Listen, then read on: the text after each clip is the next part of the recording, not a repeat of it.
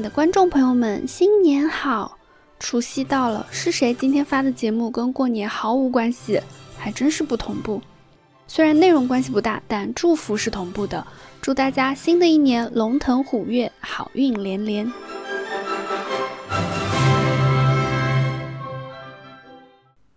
欢迎收听电波不同步二零二三年度盘点系列的第，看一下，一二三四五，第六期。我是西北。年度盘点系列是邀请我的朋友们一起来分享大家二零二三年喜欢的一些作品。今天呢是到了电视剧的环节，那我们就直入正题，看看大家去年都看了一些什么剧吧。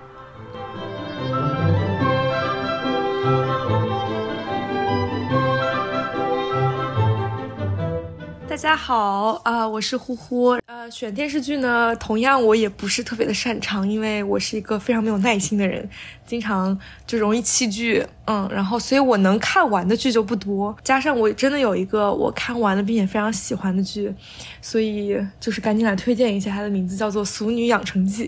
哦。好好好好好，是不是你给我推荐的呀？嗯嗯嗯啊，感谢你。我很遗憾，因为我今天我今年的这个电视剧的竞争太激烈了，因为我今年不是那个什么离职了，然后我就 我就我觉得我加起来比过去五年看电视剧都多。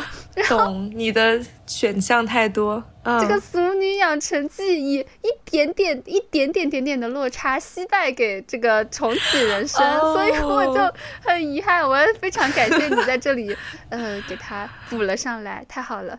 对他在我这里就是绝对的 number one 了，而且他有两季还是哎完了两季还是三季，反正我全看完了。两季，两季。对他也不是很长，然后也是那种呃。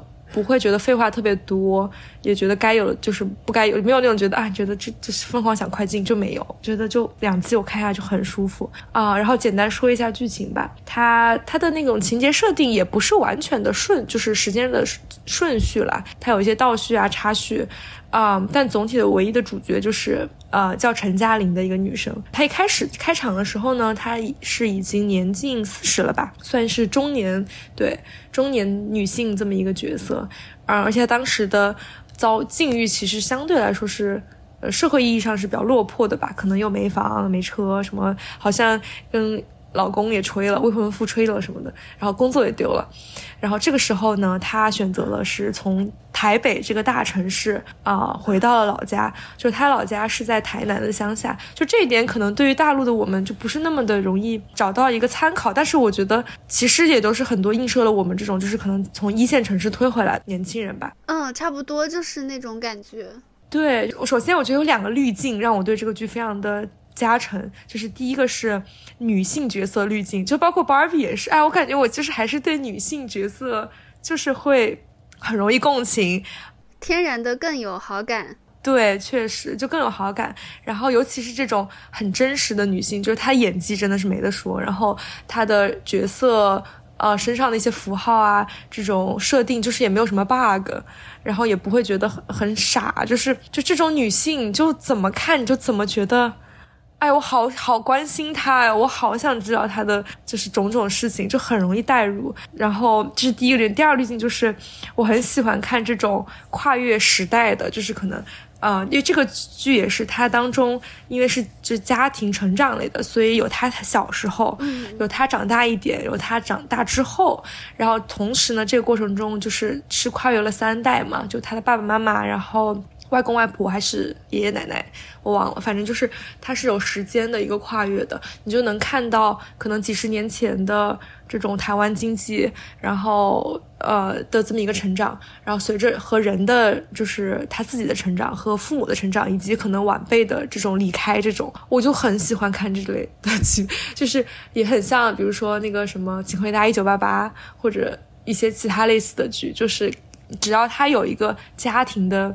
这么一个壳，然后并且每个人物都很饱满，然后他有这个他们的就是他们的这个年龄的增长带来的生活的变迁，我就特别的容易看进去，然后而且我会觉就是啊，我我就很喜欢这这这这两个要素是可能我为什么特尤其喜欢这个剧，当然它也还有很多别的优点，对，然后我可能刚刚说的有点过于简单了，反正他回到台南之后呢，也是有很多这种啊自我的探索吧。就是包括他到底下一步应该做什么，然后还有他与他从小青梅竹马那些小伙伴，然后也有一些还留在台南，然后他们有一些重逢的故事呀，然后他怎么跟家里人再次相处，我觉得这都特别的真实。就是比如他跟他爸妈的一些一些一些一些一些关系上的建立，其实这都是跟我们生活中会遇到的的一些故事都非常的像，就他一点都不矫情，就是。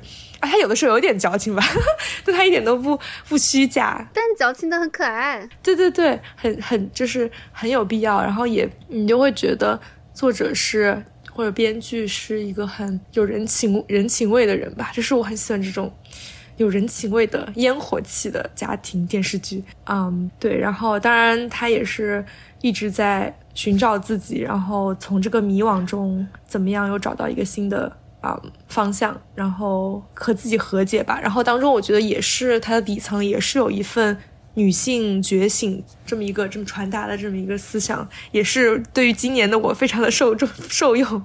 啊，对，就到了这个年纪，到底我们你说人活着是为了啥，对吧？然后生活中就是哪些是重要，哪些其实不是那么重要的的一种思考，然后。之后的一种豁然开朗吧，我觉得就这一点上，这个剧就特别值得看。然后同时它又非常的诙谐，又又可爱，然后人物演员也非常的好玩。然后它的镜头处理的也非常不错，就是蛮特别的。那个小陈嘉玲实在是太可爱了，那个演员，我觉得太可爱了啊！就就我觉得他至少给这个剧也加加了很多很多很多的。我非常的喜欢《俗女养成记》。他们跟我们的生活有很多不一样的地方，就它有它那个地方那个年代的一些特色，但是又有很多很多生活当中大家相似的一些，嗯，遇到的一些相似的类似的问题，你又可以共情到他的生活。我是看了电视剧之后，我还看了一下他的原作，就是江娥写的那一本《俗女养成记》。把这个书推荐给你，因为这个书啊，跟这个电视剧它不是传统意义上的那种改编关系。你看完电视剧，你看书可能就。觉得我已经知道接下来的剧情了，那我可能只是再体遍了。我觉得《俗女养成记》不是这样的哦，电视剧自由发挥了很多的，就它跟书已经，嗯，你只能说，对你只能说他们确实讲的是同一个人的故事，但是他们讲的这些事儿吧，看的体验是完全不一样的。这个书它是一本有点像。嗯，散文集一样的，它有点像杂文吧，或者就是那种日记一样的形式。他在回忆他小时候的事情，但这些事情跟事情之间其实不连贯。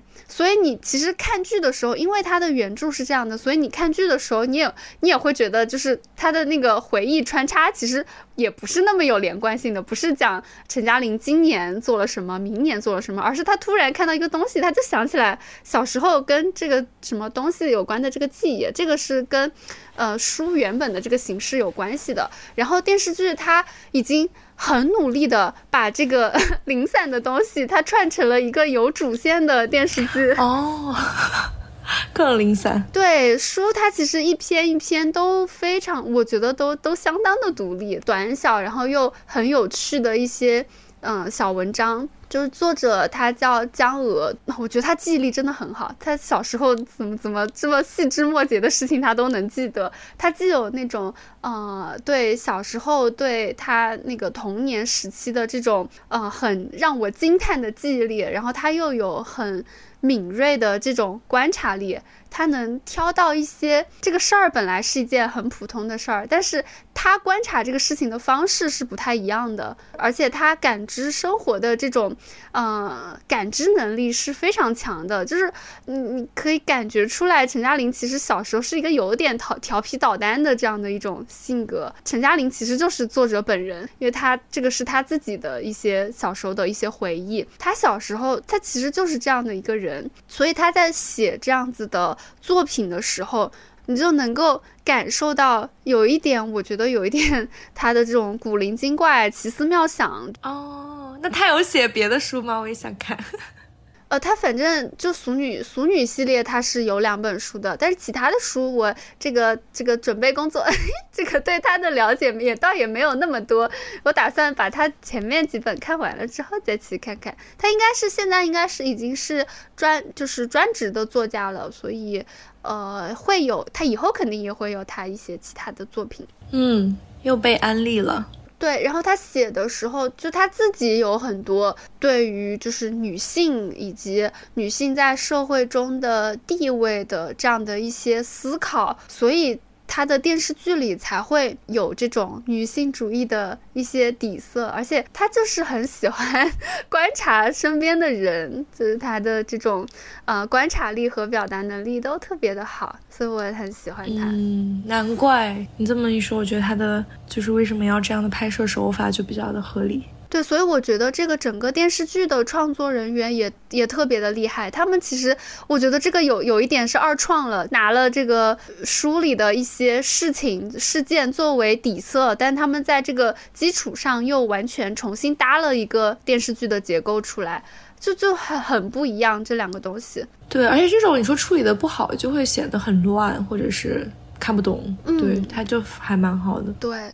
我看完电视剧之后，就特别喜欢主演这个谢颖轩，他我也很喜欢他，他得了好多奖，怪不得这么厉害。就他之前得很多奖的时候，我不认识他，然后还想这谁，也没有那么好看，我错了。但是后来觉得他好好看，就是不一样。对对对，《从女养成记》也是我看他的第一部电视剧。我刚开始看的时候，也觉得他不是那种通常意义上就是大众会认为特别美丽的这种女演员的脸，他就是就会感觉他好像有一点像。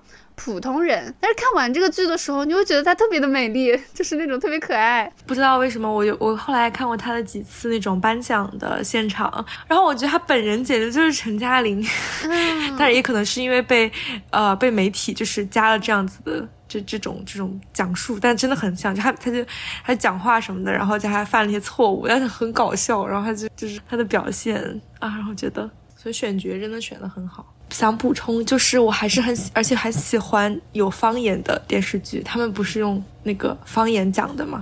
小时候的那段家里的故事，闽闽南话，他们他们说的是，对对对对对，尤其是那我听不懂的，我就觉得特别的有趣。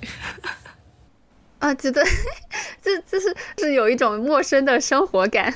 啊，是的，莫名陌生的土土的感觉又特别的好玩。嗯嗯啊，你说这个，我今天刚刚看了他原著里有一篇，就是在讨论小时候他们老师要求他们讲国语，但是其实他们那边就其实闽南话就是他们的方言嘛，他们其实从小是讲方言的，然后在学校里就会觉得。就是有这一层教育的这个因素影响，他们就会觉得讲国语是一件嗯特别洋气就特别好的事情。然后江娥对这个事情的观察就是，他说他他想想了一想，觉得街上那些体面的人好像大多都是讲国语的，而那些看起来生活。的比较艰难的人，又好像大多是讲方言的，然后这件事情就让他小时候对讲国语充满了一种向往。我觉得，我就看了一看这段的评论，然后大家就会觉得，就是自己小时候可能对于呃，特别是方言地区啊，就对于方言和普通话，或者是对于中文和英语，就可能都会有类似的这种这种想法。哦。对，因为就会觉得传统的就不那么洋气。哎，对的，嗯，这个书里其实他也有很多方言，就是但是他写方言的地方我就看不懂。哦，对他竟然能把它转换成文字，也是蛮厉害啊！对对，所以那些文字你根本看不懂，它放在一起是什么意思？对啊，这种你想，如果再过个几十年、几百年，还有多少人能看懂？就觉得。还是能应该保留一下，适当保留一下方言。嗯嗯，方言现在就是要号召保护方言呢。还好我们会讲四川话耶。好命甲歹命，春夏甲秋冬，甲伊一人一半。Hello，大家好，我是大伦丁。这个说来更惭愧了，就是我已经有好多好多年没有真正的在电视前面看电视剧了。哦，别惭愧，别惭愧，怎么每道题你都惭愧？因为这个，我我这个人跟娱乐圈还是很不沾边的。哦，明白。我记得小时候就是我我爸我妈那个年代嘛，他们就经常说一个人的工作状态就是一一一张报纸一杯茶，然后坐一天。然后我就想那个、哦、办公室里坐一天，对对对，那个时代的人，他回家之后如果看电视的话，无无非就是新闻，还有那个时候的电视剧嘛。嗯，现在我觉得在咱们这个年代，其实那个电视已经变成了 B 站，就是每天你刷 B 站就跟就跟你爸下班回家看电视没有什么区别。确实，对，所以这个电视剧吧，你在 B 站上其实你就很很难说我连续的看一个什么剧。当然，像我这个口味比较特殊。嗯，可能追一些奇怪的纪录片那种系列纪录片什么的，其实也不算电视剧。呃，我今年完整的看的电视剧只有一部，就是啊，韩国 MBC 电视台出的一部剧。当然，它不是今年的新剧啊，它甚至都不是，它甚至好像都不是二十一世纪的新剧，那可能有点夸张。二零零几年，对，二零零几年拍的应该是叫《第四共和国》。哎，那我能不能问一下？呃，大老师，你当初是就是怎么知道的这个剧呢？就为什么会感兴趣想去看它？哦，为什么会想看这个哈？嗯、是因为这个互联网上有一部非常热的剧叫《第五共和国》。哦，他们俩啥关系呢？嗯，我来解释一下这个四五是怎么回事的。因为不仅有《第五共和国》这个这个剧，这个这个系列剧，还有第一、第二和第三共和国。目前我手里只有二三四五这四部，因为第一第一共和国实在是太老了。呃，很难找到资源，而就算能够找到的话，可能也没有中文翻译。啊、呃，这是韩国的，对韩国 MBC 电视台拍的。MBC 很喜欢拍那种就是历史剧嘛，所以韩国呢，就是说他从他建国到现在，他的宪法每换一次，他就叫什么第几共和国，他就会长一位数字。嗯，并不是说哦。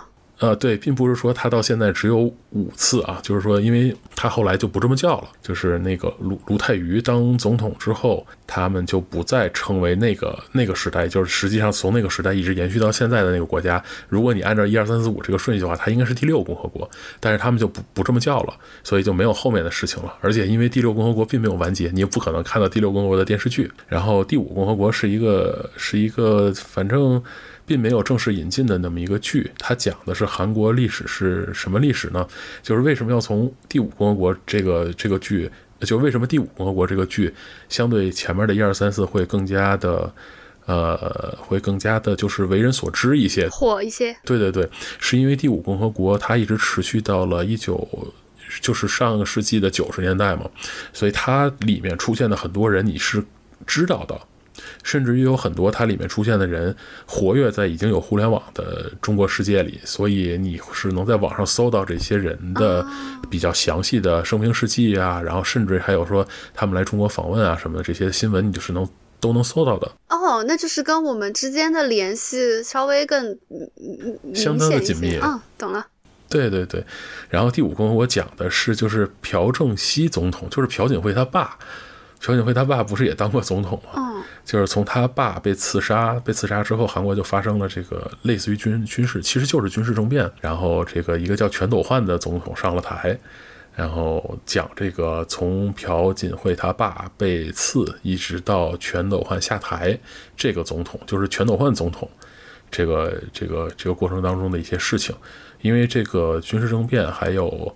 就是就是这个全总统的任内发生了很多事情，这些事情其实，呃，在韩国的社会里边是算很重大的事件，而且是韩国相当多的这个伤痕文学的来源。所以这个第五共和国里面的很多事情，其实就就拍的就是这么一段儿。然后你能在里面找到很多就是跟韩国历史相关的一些事情，还有包括像韩国政治政政界的一些事情，就看这个都会看的觉得比较熟悉。呃，然后第四共和国，他他是往回错了一位嘛，就是，呃，他是全斗焕夺权之前，就是，呃，朴正熙，就是朴正熙第二次改了宪法，继续连任总统，一直到呃朴正熙被刺杀的这段时间的故事。这是第四共和国。就我为什么会倒着看这个，就是因为，呃，你如果从第一开始看，或者从第二开始看的话，那里边人你一个都不知道是谁。太久远了。然后你你倒着看的话。对，太久远了，你又不是专门研究韩国历史的人。但如果你要是倒着看呢，比如说第五共和国，它必然会涉及到一些第四共和国来的人嘛。它这个两个国，它这两个时代又不是断代的，有交集。所以呢，你就会，哎，对我就查一查这个人是谁，这个人露过脸，然后你倒着回去看，然后你就会一点一点把历史往回放，你就大概知道这些人后来干了什么，然后你就想，哦，原来他是这么出来的，或者怎么样怎么样，嗯，就会相对来讲好容易理解一些。嗯。大老师是一直都比较喜欢看历史题材的电视吗？嗯，对吧？其实因为我看电视剧很少，我想想啊，像什么就是像武侠剧什么，就是金庸的武侠剧，我是看过一点儿的。然后其他的剧我可能就不是很感兴趣。嗯，我我个人的对我我我是我是刘涛的粉丝，所以呢，就是有刘涛出演的电视剧，我可能还是能够看一些的。但是其他的电视剧我基本上不看。嗯，哪哪个刘涛啊？女演员刘涛？哪哪个刘涛？就是对对对对，就是那个央视版《天龙八部》里边呃阿朱的那个演员吗？哦哦，我知道了。对对对，我我看那个会《欢乐颂》的那个安迪不是他演的，对我就看看这样的剧，我可能还能看得下去。其他的电视剧我不太我不太喜欢看。然后像像这次说的这个第四共和国，其实也是因为我被人安利了五第五共和国之后，然后因为感兴趣，所以也让我会翻的。历史剧还是有意思的，尤其像这种跟我们比较近的历史剧，还是很有还还是很有很有很有趣味的。啊，那你觉得看的过程中就能感受特别感受到有趣味的点是是什么呢？呃，一个就是就是韩国政界的这个呃各种奇奇怪怪的这个阴谋阳谋啊这些东西，就勾心斗角的过程。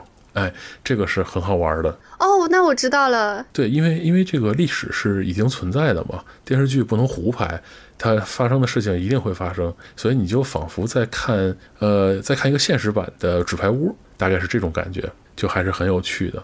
然后这这个一二三四五共和国这五部电视剧吧，因为一些就是跟韩国政治啊什么相关的因素，所以在国内是没有没有正版资源的。如果感兴趣的话，可以自己去找。嗯，然后。呃，多说一句，就是第四，呃，就是第五共和国的年代和这个，呃，请回答一九八八是一九八八吗？对，跟请回答一九八八的这个故事是衔接在一块儿的。啊，哦，你这么说，我有兴趣了。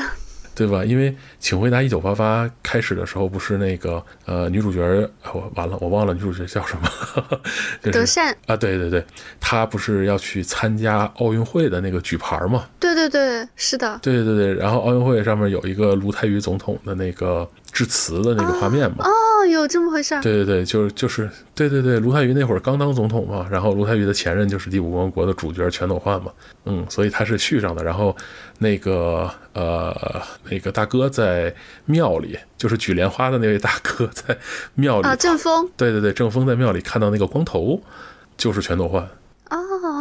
哦。他不是说看到那个光头，然后就被保安吓走了吗？嗯嗯，那个光头就是全斗焕，他是因为就是总统卸任之后，然后你也知道韩国总统就经常卸任之后被被清算嘛，他就嗯。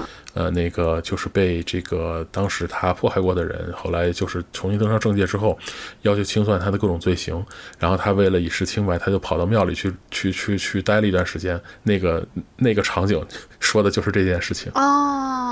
韩国比较小嘛，它的历史什么范围啊，相对来讲，它重合的会比较比较多，所以就是拿一九八八当这个或者这两个两个剧的这个背景资料互为互补来看，就很有意思。还有一个点，就是因为一二三四五共和国嘛，这五部剧都是 MBC 拍的，所以呢，他旗下的签约演员也没有那么多人，所以你就会发现同一个演员在不同的剧集里饰演了不同的角色，嗯，或者说一个人就是早期的时候，一个人会饰演多个角色，然后你就会有一种特别神奇的串戏感。哦，而且还是在同一个系列的作品里，我明白。对，在同一个系列、同一个电视台出的讲一样的事儿，他可能在第四共和国里边演了一个 A 角色，然后到第五共和国的时候，对他演了 B 角色。这得多缺演员啊，太省人了。对，然后第五共和国这个 B 角色还跟第五共和国的 A 角色是站在一起的，然后你就会觉得好奇怪啊。对，而且因为他这个拍剧的横跨的年代比较长，就你你如果说倒着看的话，就发现这个演员越来越年轻，就还。还挺有意思的，嗯，确实这种比较少见。对对对，确实比较少见。就介绍这么多了，我都甚至不知道这段能不能过审。嗯呃，再再说吧，再说吧不能过审，那就只能只能跳过了。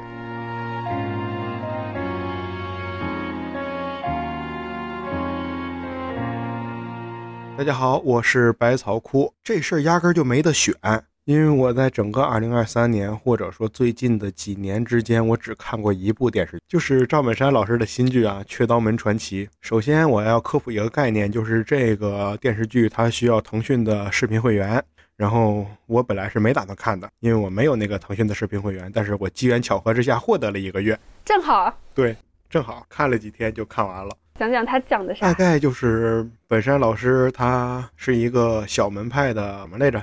那个错掌门，对，掌门。然后他就去各种的行侠仗义，然后后来去打日本人。打日本人的时候，嗯、有一些事情需要他调查，但是他那块儿他不能缺人。如果他要不在他门派里待着，就是日本人就会怀疑。然后他就找到了多年前失散多年的那个双胞胎哥哥，一个完全不会武功的厨子。然后他一人分饰两角之后呢，就是这个主要还是这个厨子去出镜，那个掌门他出镜的比较少，然后就是一直让演这个厨子去装他的那个掌门弟弟，大概是这么一个故事。然后最后他们反正也是一个大团圆结局吧，把那个日本人都弄得差不多了，然后把朝廷里边练葵花宝典的太监也弄得差不多了啊，那个太监演的真的好。那难道不是这个他本山老师演的好吗？这个一人分饰两角，难度很大的呀。其实他是一人分饰四角，哥哥、弟弟、哥哥装的弟弟和弟弟装的哥哥，哦，牛逼！只能说一次。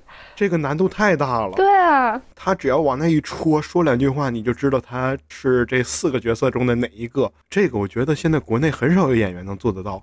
哎，姜还是老的辣呀！哎，一出来就这么一部草台班子、东北的二人转班子弄出来的一个武侠剧，就能吊打现在所有的古装。这个这事儿也挺讽刺的呀。听说这剧全程就拍了俩月，好像成本很低。哦，那这那确实这个很很厉害了。就是时间这么短，然后成本这么低，但是拍出来效果是我觉得很很不错。因为我个人非常讨厌真人拍的剧，嗯、尤其动不动就谈恋爱什么，很讨厌。所以一般真人剧我是刻意的去回避的。但是这回啊，这个童年偶像复出了，咱得捧个场是吧？啊，您的童年偶像指的是本山老师是吗？当然了，呃，他作为偶像的这一部分是因为小品作品吗？不光是这个呀，他我们小时候他也拍过一些电视剧啊、电影，我们都很喜欢看的。我们东北地区都是铁杆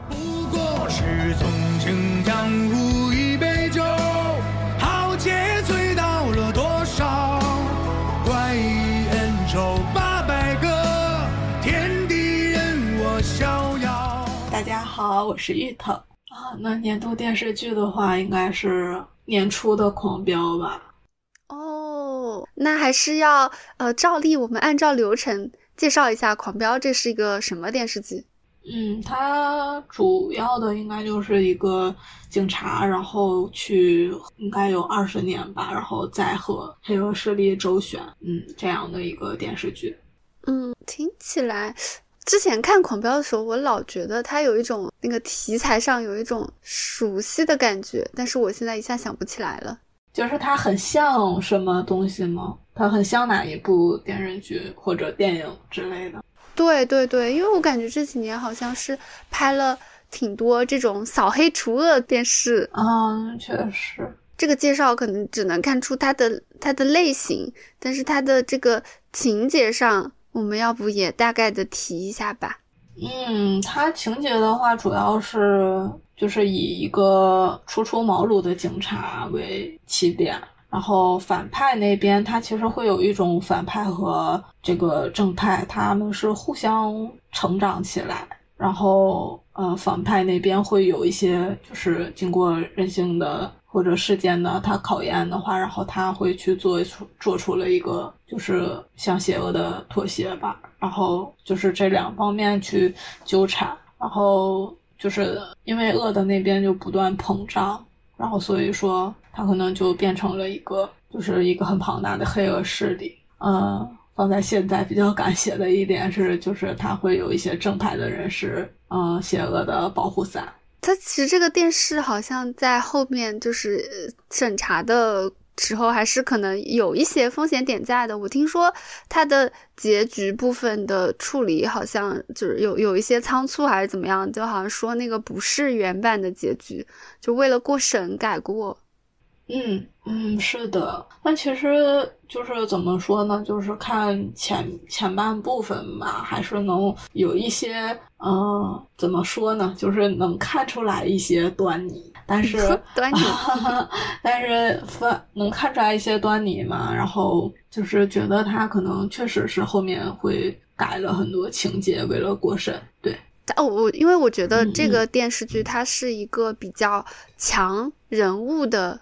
这样的一个电视，是因为它里面包括《狂飙》后来热度起来，其实大家我感觉大家讨论的也不是说这个呃片子的剧情走向有那么多的猜测，而是聚焦就聚焦在大家喜欢讨论其中几个比较出彩的角色。首先就是呃讨论度最高的应该就是这个。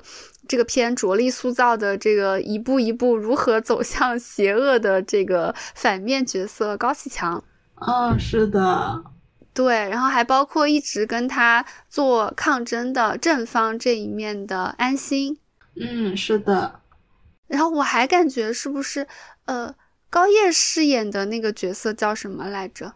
啊，陈淑婷。嗯，陈淑婷她是不是有个外号啊？大嫂。哦，大嫂。哦，是因为是因为那个她是呃高高启强的妻子，所以就叫她大嫂是吗？嗯，是的。是这样。我就感感觉她的热度也挺高的。嗯，是的。然后因为嗯，反正就是人物塑造还是可圈可点的嘛。嗯。啊，那你觉得这些人里面，就这个电视剧里，你觉得嗯你自己比较？或者不能说偏爱吧，就是你自己觉得印象比较深的角色是是谁呢？啊，那确实还是高启强。哦，嗯，就是因为他整条线都非常清晰吧。然后，嗯，怎么说呢？因为他就会感觉他可能遇到的一些需要去抉择的事，嗯，其实也离我们并不是太远。哦，嗯嗯嗯，就是去。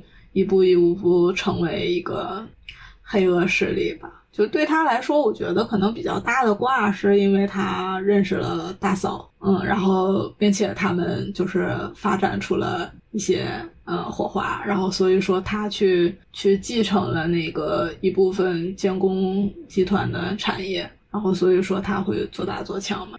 因为他刚开始的话，其实就是只是说我去拿一些钱，然后去做一个打手嘛，嗯，就像是可能去拿钱去揍谁一顿嘛，然后没想到就是，就是他要揍的那个人嘎了，啊，而且这个嘎的人还是当地的那个黑老大的儿子，嗯。然后他如果说他不去做出一些反应的话，哦，那他可能自己就会对，那他可能就会对，就会嘎掉。然后他还有一个正在上学的弟弟妹妹嘛，所以说他其实是不可能让自己去自首也好，或者是怎么样的也好，嗯，我觉得还是可以去有些共情到吧，确实是。哦，就能能理解这个角色为什么在这个节点要做这样的选择。是的，还是有一部分因素确实是迫不得已的，他需要自保。确实的。狂飙确实也是这个年度呃不开年的时候，嗯，一个非常非常重磅的一个电视剧。那个时候好像大家都在看，因为我我其实很少能够出现那种跟爸妈看同样的剧这种情况，还是发生的比较少的。但是那段时间就就他们也看，然后呃我看的还没他们看的快。哈哈哈，但我觉得就是还挺好看的，因为因为我也是就是那种大家都去干一件事儿的时候，我可能就是会嗯，要不我再缓一缓，就是对等等档。然后但是嗯，就是真的看了一集之后，然后就觉得还是啊很不错的，然后就飙了很多集。哦。我觉得这个题材本身也，嗯，就是也比较容易有热度，像这种，因为我觉得它涉及到，呃，其实它一部分涉及到犯罪，然后，嗯，另一部分涉及到，就我觉得它可能还是有那么一点主旋律的色彩，有吗？因为你要打击这个，那确实是，嗯，还是会有一些主旋律的在。对，所以，所以我觉得它这个题材比较。容易吸引到各路观众，嗯，确实老少咸宜。对，还会有很强的这种情节冲突，人物之间的这个冲突，就感觉会整个片子会比较的紧张刺激。对，我觉得坏人要做坏事的时候也很刺激，然后，嗯，好人要去跟他们对抗的时候，可能也很刺激。是的，嗯，所以叫狂飙呢？那狂飙这个行为本身就 肾上腺素在疯狂的分泌。确实，哦，说起说起狂飙，我就想到，嗯，我我就，哎呀，我也不知道为什么，反正我当时狂飙看了前面几集之后，也不知道为啥我就停下了，后来就一直没有捡起来看，所以我还我都我都还不知道这个 高启强完整的这个发家路径，嗯，哦。我觉得还是可以看一看，但是就是他他那个有那种嗯二十年之后嘛，然后反正就是嗯就是现收缩收缩出来收收缩之后，他确实是不怎么好看了，因为他改了一些呃为了过审改了一些情节。嗯嗯嗯嗯嗯嗯。啊，然后我当时看这个电影的时候，这个之前还没有对张译，就是安心的这个演员嘛，就我还没有对他有什么，就是他这个演员本身跟角色有什么刻板的捆绑印象。结果没想没想到他今年他后来又演了一个警察，叫好像又又是一个电视剧，叫什么他是谁还是什么的，反正又有一个电视剧他演了一个警察。然后前段时间我去电影院里看他演的三大队，他又演了一个警察。他这一年就是在疯狂的演警察。确实，他好像之前的话也是正面形象会比较多一些吧，我记得。我所以我觉得他演出的时候，《满江红》里他演的是一个反面的角色嘛，所以我就有点理解他为什么这么珍惜他的那个角色了，因为他他可能他觉得他自己其他就是那个时间段接的其他的这个角色有点就是重复性有点高，所以他自己比较偏心于他这个不一样的角色。我还没有看《满江红》。呃，《满江红》怎么说呢？我觉得看不看都行。反正我是听朋友觉得，嗯，《满江红》还是有一些瑕疵，然后所以说我就，嗯，可能想一想，还是没有去看。嗯，前前几天看了那个《年会不能停》。哦，你觉得怎么样？我觉得还可以。我有有一点点想想去看。我家是正好赶上家里电影票，就是发的电影票没花完，然后哦，可以不花钱。对，哦，对，然后然后我家我妈就说你再再不看过期了，然后我就合计合计，那就那就看吧。然后我和我妈就去看，然后不是同期还有那个什么刘德华。他不是演《潜行》和《金手指》嘛？然后我想一想，我带我妈去看，嗯，那就看一点合家欢的，嗯，然后就对看点喜剧片，是的，没想到其实还可以的。哦，我主要是觉得，一个是它这个喜剧比较适合这种过年的时候看，就是轻松一点；然后另外一个，它也是职场话题嘛，我觉得职场话题还是离我们。嗯，更更近一些。嗯，确实，尤其是我觉得这个片子可能，嗯，进过那种嗯比较大的公司，就是还是会有一些比较深的体会，嗯，会映射到一些事吧。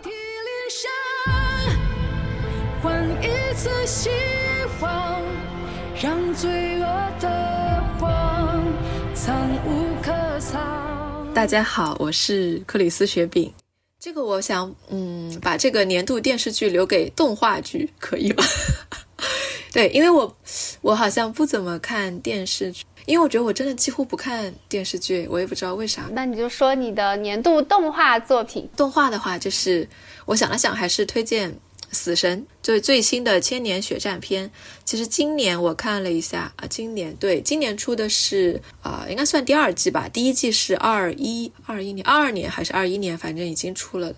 那你你先给我讲解一下，因为我没有看过《死神》，所以你需要先给我啊，你没有看过《死神》？对你先给我讲解一下《死神》这个本体，它是一个什么样的故事？死神的话，其实它是一个算奇幻吗？应该算，就是它不是完全讲人类世界的故事，就类似于有一个年轻人，然后呢，他本身就有一些就是非人的血统吧，可以这样讲。然后他有一次就遇到了来。就是现实世界执行任务，就类似于把那些死掉的，呃，也不知道死掉，就是一些，呃，灵魂怪物之类的，类似于除掉，就保护现实世界的这样一个平稳啊。他们叫虚吧，当时应该就他把这些可能灵魂就非肉体存在的吗，这些就称为虚，就是虚无的那个虚。然后呢，这些他们就会在现实世界，就是可能干一些事啊，就会破坏。就比如呃，就害人，就是害死某个人啊，或者造成一些破坏这样的死神呢，就是也是灵魂的存在。然后呢，他们就是跟虚进行一些嗯，怎么说呢，斗争吧，就是他们就是消灭这些虚，然后维护整一个世界的这样的一个呃平衡吧。嗯，应该是平衡，可能更更准确。嗯，那这个这个番它是不是可能那种战斗动作的场面比较多？它。啊，对，嗯，它突出的是两方这样的一个不断的斗争的这种这个过程。哎，可以这样，就最开始是这样的。其实它跟火影和海贼的会比较接近吧，他们是同一个年代的番，同一个年代的漫画，就是热血少年番啊。对对对，但男主其实一开始是算人类吧，就人类的身体，但他有血统。然后呢，他因为发生了这个事情呢，他就跟死神的这一方面还有虚。就是啊，开展了一些一系列的故事，他就加入了，算是加入了死神吧，成为见习死神，就是去解决虚引起的这些问题。嗯，但是后面呢，呃，他有还有第三方的一个势力。其实，在最开始，主角的这个一个同一个同学吧，他也算啊，主角的战就是战队之一的一个成员，他们叫。诶，他们叫什么？等一下，我想想，不重要，不重要，这不重要的，反正还有这个第三方的势力。然后现在这一部算是《千年血战篇》的话，讲的是第三方的势力想要毁灭死神这一方。哦，哎，他们叫什么？我竟然想不起来了。哦，算了，不重要。然后 不重要。然后呢，主角就是在里面各种掺，呃，也不是各种掺和，就是拯救这个死神的这个就是灵界的这样的一个过程。嗯，哦，就看了一下我今年的追番追过的番里面，还是这个我觉得是我最期待的，就是它一更新我就会看。呃，它现在完结了吗？呃，第二季完结了，好像好像要做四季吧，下一季可能是明天啊，明年明年会上。嗯。啊，明天就是明年了。呃，对的，那确实我也没说错哈。嗯，那嗯，那这个这个番里边，你比较就是特别打动你的点是什么呢？这个实在有点久远，当时就最开始它是也是跟火影一样是很长篇的，就是动画连载嘛，就漫画改编过来的。当时我很喜欢乌尔奇奥拉这个角色。所以一直有在看，但是后来他因为是反派嘛，他就死了，反正被主角呃就跟主角决战之后死了。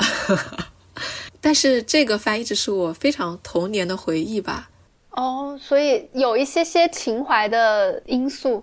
对，而且医护就他作为一个主角，我觉得相当于对我来讲，他很讨喜，可以这样说吗？他哪方面很讨喜呢？啊。我觉得医护最大的优点应该是没有特别直男的一面，这是可以说的吗？嗯，可以说，就是他的那种整体上的性格，不是说就是热血少年漫里，就是通常男主角，就比如说像鸣人、路飞这种。比较外放的，就是这种大大咧咧的心。诶，我不知道我对他们的解读准不准确啊？就是他给我的感觉是偏呃偏内敛的这种，就是当然他也有很热血的一面，毕竟是热血漫。但是他总体的那种气质，我觉得是偏就是呃偏向静的这一面。哦啊，但是他也很帅，这是很重要的理由。不好意思，帅哥很多，这可以吗？很很正当的理由。可以，嗯，美女也很多，我也很喜欢主角的师傅叶一，我觉得是他打开了我就是对于黑皮角色的喜爱。怎么，他师傅是个外国人啊？不，呃，外国人不知道哎，他那里面大家的就是都长得五颜六色的头发，反正哦，种族问题啊，就是他就就不是人类了，已经。对，反正长得都是人的样子，但是你说他是哪个人种，好像没有很明确的有规定，什么没有，就是他是那种棕色皮肤，还挺嗯挺棕的。而且我觉得这种番相对来讲，剧情因为也完结比较久了，相对来讲剧情比较稳，不会像《咒术回战》这种这种一样啊，突然就那个了。哎，你展开说说《咒术回战》突然就怎么了？突然就那个了。其实《咒回》一开始我看的时候就觉得还行，因为它我觉得近几年就是热血就少年漫已经。不是那么多，我感觉就是很合我想我的喜好的，它算还比较符合吧。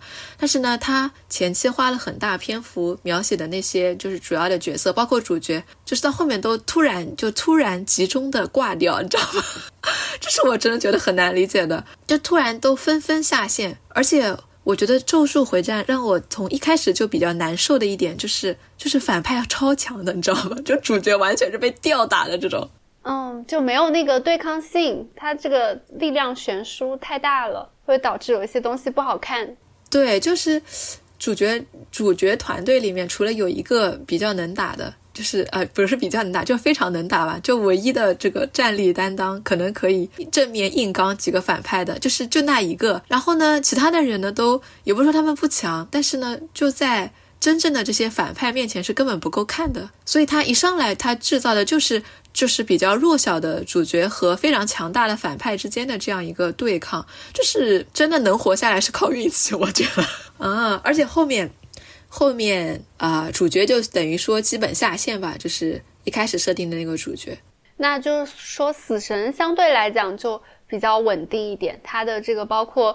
呃，主角的这个组成，然后剧情的这种稳定性，还有主角团队的力量和他们遇到的这个挑战的力量更平衡一些。对，相对可能他的是的，他可能套路比较老吧，就是以前那种，就是我先打一个小怪，就是啊，这个 boss 打死了，我就挑战下一个更强的 boss，然后再下一个，再下一个，再下一个，这样。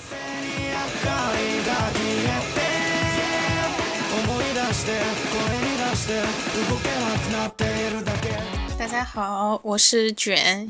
年度电视剧就重启人生啊，感觉就是不需要问啊，绝对是这个。那还是要简单的介绍一下重启人生，它是一个嗯什么样子的一个电视？重启人生就是，哎，我想问一下，你的其他朋友有讲到是这部电视剧的？哦，目前为止没有。OK，那重启人生就是主角他在几岁的时候，我有些忘了，就是在几岁时候意外死亡，三十多岁吧，三十来岁意外死亡后，他发现，呃，人生是可以重来的。然后他就，他可以选择去投胎，也可以选择重新过一遍自己的人生，就是带着他上一辈子的回忆。然后他觉得自己这么平，呃，然后他是发现自己什么转世的时候会变成那个食蚁兽。嗯，对。呃，他觉得不能接受这一点，他不想当食蚁兽，所以他就选择去积攒自己的功德，能够让自己攒。攒到足够的功德去投胎为人，他就是这样一个主线，所以他就进行了无数次的人生，无数次倒也没有，就是可能七八次吧。没没有哪有七八次了，六六次，六次是吧？OK，然后他就经历了很多遍，他都是带着所有的回忆一起重生的，然后这一过程中也去嗯和自己就是去改变了一些自己朋友的人生轨迹，然后。也去拯救了自己的朋友，然后尝试了不同的职业，各种各样的职业都尝试了一下，然后就是这样一个故事。等一下，好像是五次，哎，算了，不重要，不重要啦。就是这个东西，当时确实看完之后，我们还呃录了一期节目，然后还复盘了很久。对对对，大家如果想知道具体几次，可以去听我们的第一期节目。就当当时确实高密度的看了两遍嘛，就第一遍是整整个流畅的看下来，然后第二遍是就是出于要录节目的目的，然后逐集逐帧的去看这个剧，所以确实。也发现了很多有趣的细节，确就是是一部非常值得多刷的电视剧。对，我觉得这个电视剧最最有意思的地方在于，它虽然听设定它是一个重生爽剧，因为通常来讲啊，我们套这样的一种，你带着自己的记忆重新过一遍人生，它的展开就像是，呃，这个女主角叫马美，她有一轮人生里是去当这个电视制作人嘛，然后她就决定把自己的这个经历，呃。给他做一个同题材的电视剧，然后他就跟他的同事们，他们去开这个内容会议。开会的时候，那些同事纷纷就提出了疑问。他说：“就是说，呃，都重生了，为什么？为什么每天都还在做这些事？重生了，难道不应该什么获得诺贝尔奖？难道不应该拯救世界吗？但他都没有。对他就是平非常平淡的日常，他依然还是呃，可能隔三差五跟朋友一起吃个饭啊。”然后可能做一些呃，或者是比较枯燥的工作啊，或者是有有一些有趣，但是可能也是非常辛苦的打工人这样的工作啊。哦，对，就他过的还是普通人的生活，在每一次的重启下。是的，除了他救了朋友这一点之外，基本上都还是比较普通的人生。但是，但是就是你会从中感觉到一种治愈，就是好像这样的日子、这样的日常也是很不错的。就是你这样的日常，其实也是一种奇迹。你能够拥有这样平凡的，但又有一些小幸福的日常，本身也就是一种奇迹。这个其实也是一本动漫里的话，就是你所你所认为的平凡的日常，就是一个接连一个个接连不断发生的奇迹。这是什么什么作品里的？那个作品就叫《日常》哦，对，金阿妮的一部作品。这个作品我也非常的推荐，你要是嗯有兴趣可以去看一下。嗯嗯嗯，好，我也是，就是之前突然领悟到这一点，就是刚才我讲的那个理论嘛，就是零点九的概率乘上呃五十次，五十次的平方，那可能它就是一个小概率事件。所以现在的我，当下的我就是一个独一无二的事件。同样的，对于马美来说，她每每一次的人生，她都是独一无二的，她都是一个小概率事件，都是一条非常。特别的人生经历，嗯，而且就是她在这个人生经历中，她都还是她自己，我觉得这个是非常可贵的，嗯，就是他他没有丢失掉他的性格，就是他的吐槽也是一如既往，喜欢什么东西他就依然会喜欢这些东西，哦，这可能是因为他也是记忆是重叠的嘛，他的每一世的记忆都保留了下来，所以对于他来说。他相当于是过了连续的人生，他的人生是连续的。对，但是我的意思是，他觉得他的这些都完全 OK，就是他也没有想要说我一定要去，就是做出什么利用我的这个优势，做出什么了不得的事情。他的他每他每一次重生的目标都挺明确的，一开始是想要自己再次投胎为人，然后后来是后来是想要救朋友嘛。它不是一个那种所谓的我们，嗯，在这种电视剧题材里期望看到一个特别，嗯，特别了不起，或者是说目标特别，呃，远大。我觉得没有，我觉得他的这两个目标对于他来说就是最贴近他生活的两件事情。他其实没有，从来就没有想过自己要成为一个特别了不起的人。可能就是因为他第一世的人生对他来讲已经蛮幸福，他是能够比较，呃，就是以他这个年纪就已经能够感知到这种平凡的幸福的人。当然，他人生确实也还是。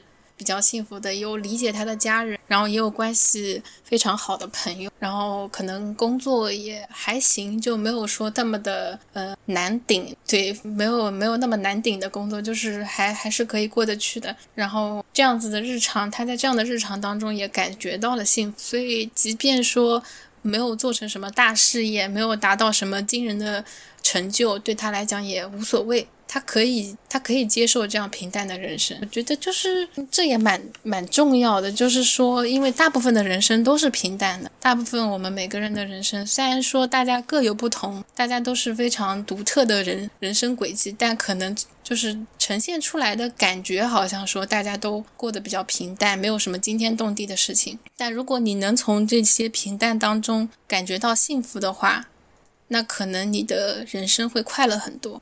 嗯，对，我觉得《笨蛋节奏》它包括重启人生，包括它另一部那个《架空 OL 日记》，在我在看的过程中，都能感受到这种在看似平淡的人生中，你会嗯、你会觉得你会感受到这些人物他们在生活中的一些嗯、那种很小的，但是你又觉得啊、这就是我们来过一次人生的意义，就是呃，就是虽然那些事情很琐碎。很日常，很鸡毛蒜皮，但就是很多情节都会，反正都会让我会心一笑，我觉得很有意思。就是因为，嗯、因为我好好的生活，我才能够去遇到这些有意思的片段。那所以看完之后就觉得，嗯，吉也要好好 生活，而且也会觉得，嗯、就算可能小时候有一些那种觉得自己一定要，嗯，达成某一种某一种社会目标，或者是比如说要就是收入多少多少啊，小时候还会有这样子的这种所谓的呃理想和目标吧，但是。随着 随着成长，然后发现其实自己确实没有那个能力达不到，但是在看这些作品的过程中，然后又会觉得达不到也完全没有关系。对，就可能因为我之前已经想过这个问题，然后也已经看开了，就是我在之前就已经看开，所以我还是能比较容易体会到这种感觉。你未必就是一定是要成为怎么样的人，你其实做好你自己，其实你做好你那些能让你感觉到快乐的事情，你能用它们去装点你的生活。这一些就已经很了不起了，就是你能够让自己快乐起来，能够找到能让你感到快乐的事情，光这一点就已经很了不起了。就比如说是像呃马美那样跟朋友一起吃吃饭啊，一起去唱卡拉 OK 呀、这些都是能让他感到快乐和幸福的事情。就是他能够去做到这一些，能够呃去让自己的人生收获更多的幸福，就已经很了不起了。嗯，是的，所以我就是也也是没给自己太大压力啊，我我的人生也是这样，那你就是去看小熊猫。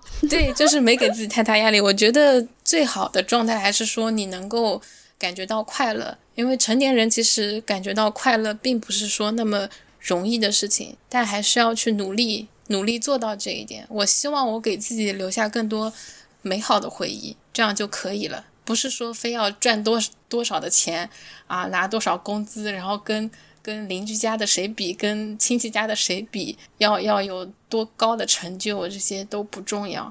重要的是我过得快乐吗？我过得幸福就可以了。嗯，赞同赞同。嗯，好。雪ね心まで白く染められたなら大家好，我是西北。前面提到了，今年我自己电视剧看的比较多，可能真的一口气看了过去五年的量吧。看完喜欢的也有很多，包括《重启人生》。 以及两部谢盈萱主演的电视剧《俗女养成记》和《Wave Maker》，还有悬疑剧《凡尘之下》、无厘头喜剧《很便宜千里马超市》，以及一部都市剧《浪漫的体质》。最后，我的年度电视剧还是选择了《重启人生》，它讲的是一个普通的公务员近藤麻美女士，本来过着普通的生活，但是有一天突然被车撞了，睁眼就来到了一个投胎的办事所。工作人员说：“你的功德不够，下辈子不能当人，只能当危地马拉的大食蚁兽。为了重新投胎回人类，马美就开始了一轮又一轮的重启人生。但是它不是一个重生题材的爽剧，在如此强设定的前提下，它拍的也都还是一些生活琐事。但我觉得这就是它最有魅力的地方。”我知道很多人都很喜欢这个剧嘛，他也获得了不少的奖项。那我就不去夸他到底有多好了，就只聊一下他对于我来说为什么会比较重要。嗯，这个其实就涉及到一些剖析自我的内心了。但是我觉得年终总结是可以适当的剖析一下的。我呢，虽然在长大的过程中，其实已经一点一点的放下了很多以前的一些梦想，或者说是理想吧，或者说是成功的标准。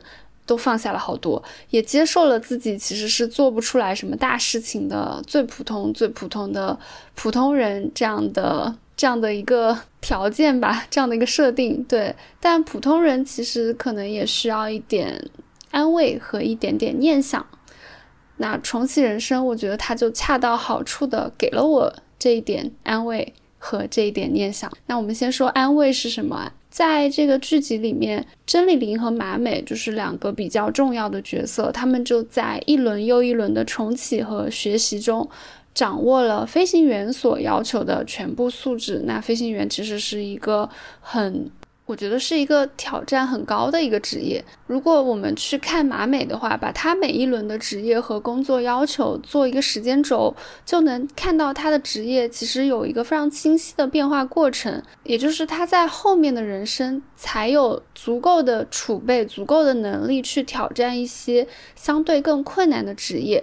这一点本身就给了我很大的安慰。那我的安慰就是，反正我这过的是自己的第一轮人生嘛，那我过成这样，过得如此平凡，是一件再正常不过的事情了，所以就没有什么好对自己感到失望和焦虑的，就不要这样。我觉得，但我以前不是这么想的。那过去这一年，我最大的收获之一就是进一步放弃了对自己来说毫无意义的自我要求。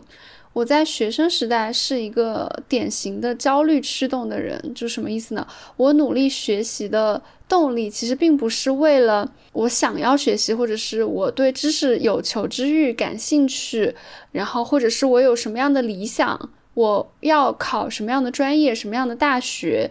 然后我有一个明确的目标，有一个明确的分数，我来努力学习。我不是这样的，我是为了什么呢？我是不希望被别人甩在后面，就是我单纯的凭借着这一点在驱动自己好好学习，在那个时候勉强的去跟上了自己认为应该在的那个队伍。就觉得这样的焦虑驱动似乎是理所当然的。那虽然我的过程很痛苦，每天都很痛苦，但最终结果是好的嘛？那我确实，嗯，考的也还不错，然后在大学的生活也过得还算挺开心的。但是这一套行为模式，它就会给我一个惯性，这个惯性在后来带给我了非常非常大的困扰，就是我会觉得所有我没有做好的事情。都是因为我付出的努力还不够多，并且这种不够多是不应该、不正确的。对不起，我身边的所有人。就举个例子来说，我在读研究生的时候就深受其害。我对于我要做的课题从头到尾都没有感到过任何的安全感。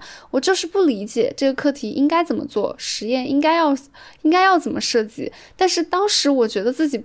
不应该不理解，我觉得这个不理解是一种对自己的，呃，巨大的就是天天塌了的那种感觉。我就觉得自己。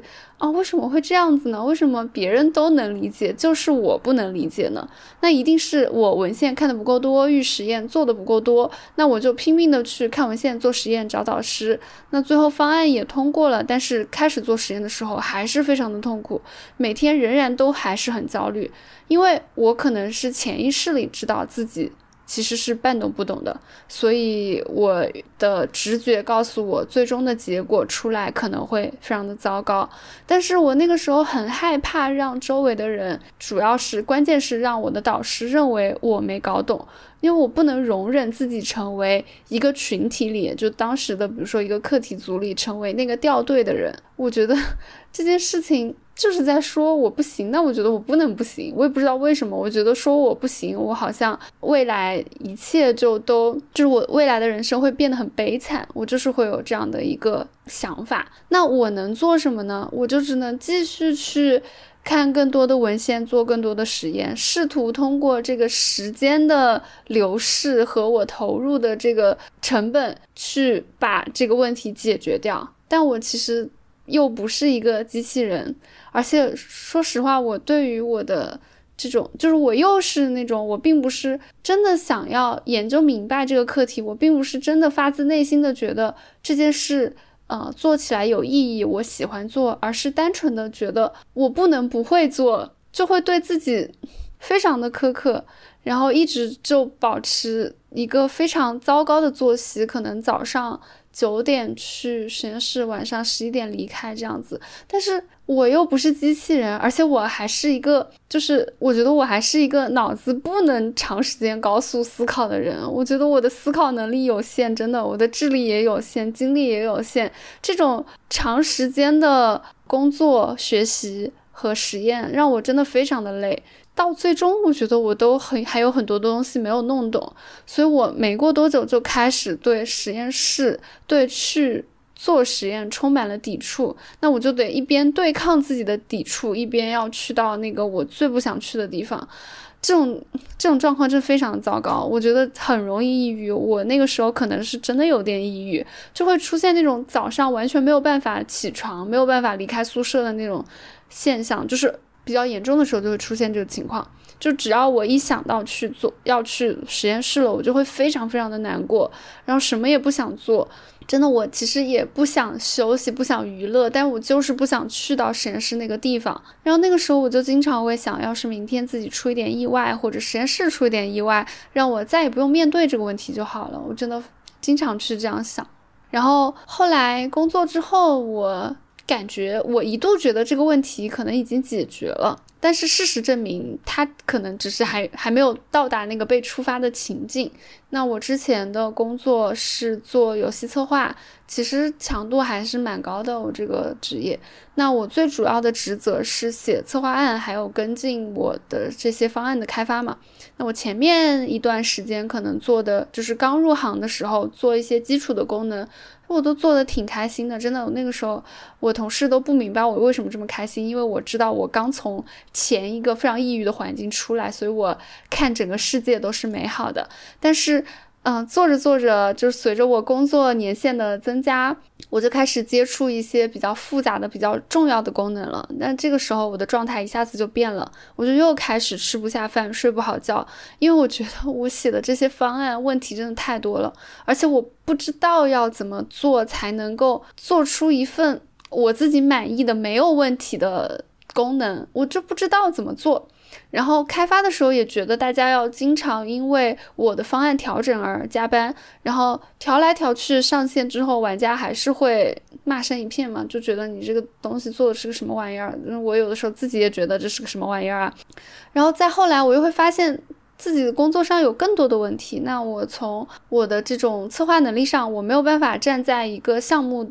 比较高的一个全局的角度去分析，现在我们有哪些需求是最紧迫的？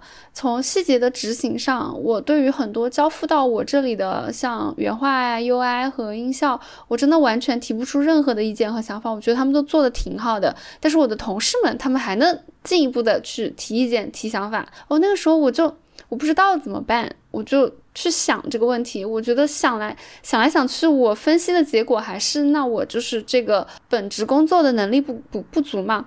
那这个能力不足的根源是什么？根源应该是我对于各类游戏产品的理解就还不够。那我怎么才能够呢？那我唯一能做的事情就是多花时间去研究、去解决这个问题。所以我又开始了最惯性的解决方案，就是疯狂的加班。就开始一天工作十二个小时，周末也加班，梦里继续工作，就做不好就用比别人更长的时间去做，然后每周就开始固定的写工作复盘，然后自己给自己布置作业，什么竞品分析啦、市场研究啦，然后功能拆解啦，反正有什么做什么，就是用时间来跟工作问题死磕，最后成功的把自己整崩了，就是完全崩盘，一点都就是。开始抵触我的工作，然后最后就辞职了。真的啊，我觉得这种事情，我居然我居然没有在读研的那个阶段就认清楚这个这个事情的危害，我都没有解决掉。我我甚至到后来还是一度陷在这个惯性思维里，甚至觉得，嗯，他可能能够督促我去进步。我觉得这种想法非常的有害。不过我的感悟倒也不是说。我们不应该对工作认真负责，就就是对工作认真，并且想要做得更好，这个事情不是错误，而是说我自己有很多的思维模式是错的。就是虽然看起来表面上看起来都是在努力工作，但其实我的动力不是说我温柔的在鼓励自己，希望接下来做得更好。那哪些哪些地方我还能做一些什么什么样的调整，让自己未来。工作质量更高啊！我的做法是我严厉的在批评自己。你看看你现在做的都是什么垃圾？那你在同事的眼里可能是个累赘，然后你的 leader 可能在后悔为什么要招你进来。你这样子很快就可能会被裁了，然后也很有可能找不到新工作。就是这一连串是是我的反应，这是我为什么要逼自己加班。的这种动力，所以这个这个情况下，我就会觉得我不能去做其他任何对于我的工作没有提升的事情，我也不能进行呃大。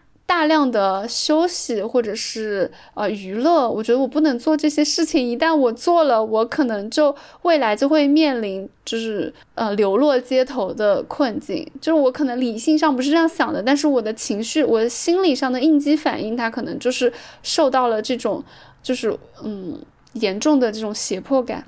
这个真的是一种对我自己来说只有害处没有任何好处的一种嗯思考模式。所以我。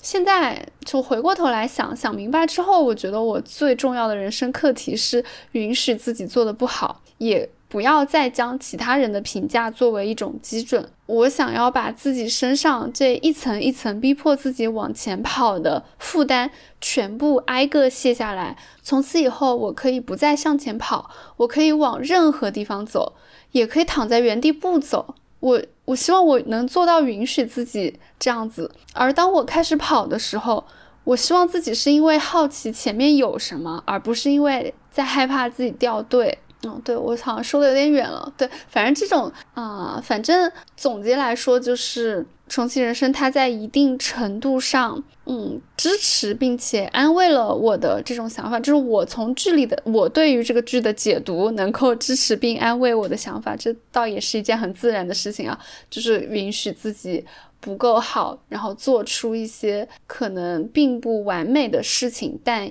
依然对自己感到满意。对，然后接下来是。它带给我的一一点念想，念想是我以前一直觉得像自己个人的喜好，然后瞬间的一些情绪，一些我对这个世界或者是我对于这个社会的一些微不足道的观察和一些我自以为是的总结吧，我觉得都是其他人。并不会感兴趣的一些个人的私人的内容，像包括我正在做的播客也是，我觉得也属于这个范畴。那陌生人他为什么要对此感到好奇呢？因为大家每天接触的信息已经足够多了，我这东西做的又不是特别的好，是吧？但是在看重启人生以及去了解笨蛋节奏这个人的时候，我会再次的强化另一个方向的观点。就会再次的意识到，这个世界上有千千万万种不同的人，无论是自认为多么小众的一些趣味、审美或者是感受，只要能够不断的表达，并且去寻找更容易被理解、更容易被发现，或者是找不同的方式去表达吧，他就未来真的就有可能会被跟我接近的人看到。那。我的这些表达，它就有概率能够穿过空间和时间，抵达某一些愿意听到的、愿意接受这些表达的陌生人面前。那在这一刻，个人的情感就会变成非常宝贵的共振。我觉得，为了这个可能会出现的结果，中间有一些失败的表达和一些信息的冗余，是完全可以被接受的。我现在是。这样子理解这件事情了啊！最后想说，以上提到的这些变化，其实是我最近几年一直苦恼、一直尝试想要解决的一些，我觉得是可能是我个人心理方面的问题。倒也并不是说看了一个电视剧，它就突然的影响到了我，而是我本身就一直在想这些问题，我就从这个电视剧上面又捡到了一点点的力量。我觉得这就已经很不错啦，所以我的年度电视剧给重启人生。那么以上就是本期节目的全部内容了，而这个系列竟然还没有完结，真的是录一波素材剪 N 期节目，挺好的，挺好的。我，本懒人表示非常的开心。如果您喜欢本期节目的话，也欢迎订阅电波不同步。我们下期节目再见，拜拜。电波不同步，轮流发言，边角废料，呼呼卷，克里斯雪饼，芋头，祝大家新年快乐，身体健康。